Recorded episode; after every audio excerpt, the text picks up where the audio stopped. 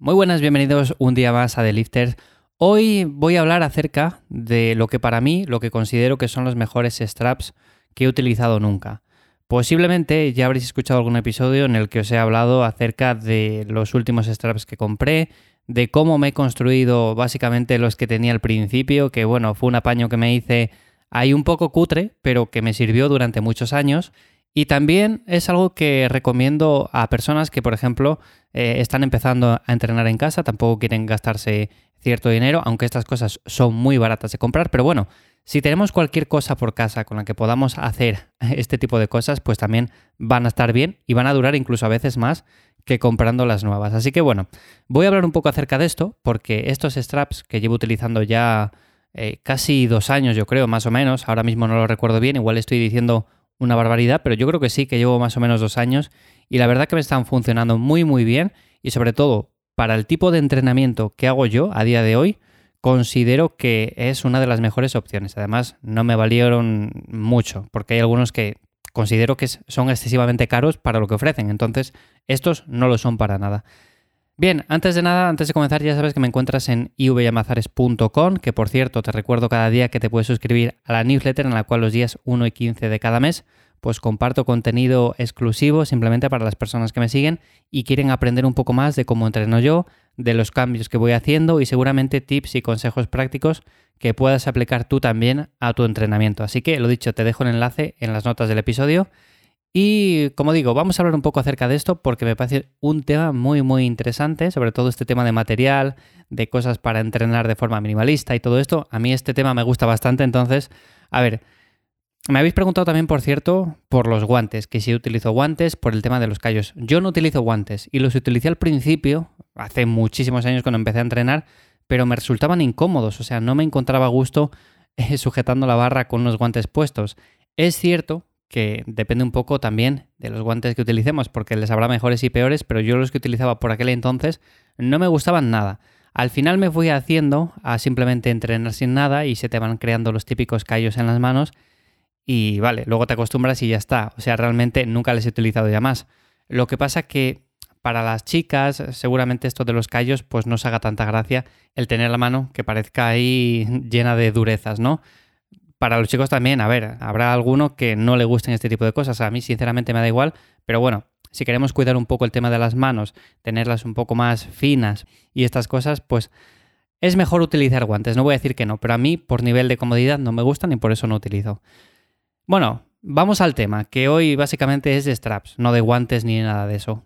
Como digo, yo utilicé al principio, durante muchos años, unos que me fabriqué yo mismo, básicamente porque me aburría por aquel entonces. Tenía las típicas correas que son de una mochila, pero las correas bien, unas correas que eran grandes, yo creo que eran de una maleta de ordenador o algo de esto. Bueno, total, que yo las corté porque no las utilizaba, las corté a la medida que consideraba más o menos correcta.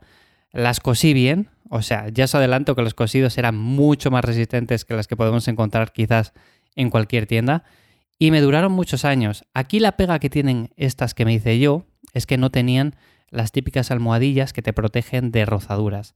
Y lo que me ocurría es que también estas típicas durezas que nos salen eh, por la mano, pues también me salían un poco por las muñecas, básicamente porque rozaba, ¿no?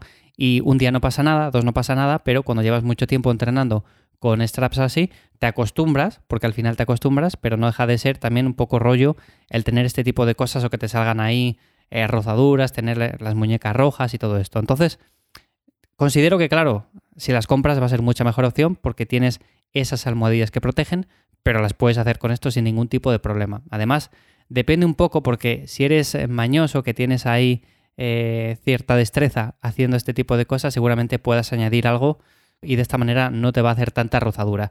Yo el caso es que las utilicé durante bastante tiempo hasta que de repente se me rompieron porque con el paso del tiempo se van desgastando, se van rozando y al final se rompieron. Entonces he ido comprando diferentes agarraderas, diferentes straps y los que tengo a día de hoy considero que son buenos, pero podrían ser mejorables. A ver, si tuviera que buscar los mejores del mercado, evidentemente he buscado mucho, pero no encuentro los que yo considero que serían los mejores y es que muchos o la mayoría están fabricados en algodón. Y la pega del algodón es que sí, es muy confortable, es muy cómodo, todo lo que tú quieras, pero se termina rompiendo con más facilidad que no si es este material que tienen, como digo, las correas de mochila, que es mucho más duro. Entonces, yo considero que unas agarraderas de ese tipo de material sería mucho mejor, por supuesto, con sus almohadillas y todo, pero buscando la mayoría de las que encuentro es en algodón y además es el material quizás más barato para hacer este tipo de cosas. Las que yo tengo ahora son de algodón, pero lo bueno que tienen con todo esto es que son muy muy gruesas, están bien cosidas, tienen estos protectores que hace que no salgan rozaduras ni nada raro, entonces he de decir que al principio sí que pensaba que se me iban a romper bastante rápido, porque dije, uy, esto. Empecé a entrenar, parecía que se me empezaban a rozar y las daba por muertas en cuatro semanas, pero la verdad es que no. Llevo bastante tiempo entrenando, la verdad que no se han rozado para nada y eso que yo entreno muchos ejercicios con ellas. Por ejemplo, Peso muerto, por ejemplo, cualquier tipo de remo con barra, remos pesados, ejercicios con mucho, mucho peso. Entonces, todos estos ejercicios, evidentemente, vamos a utilizar agarraderas y de utilizarlas vamos a usar unas que sean medio decentes, no algunas que nos venden por ahí, que a la mínima que hacemos, pues se nos van a romper con el riesgo que implica eso también, porque nos podemos lesionar, hacer daño y demás. Entonces, como digo, estas las considero una de las mejores opciones. Me costaron a mí, por ejemplo, más o menos sobre los 13 euros, iban muy, muy bien.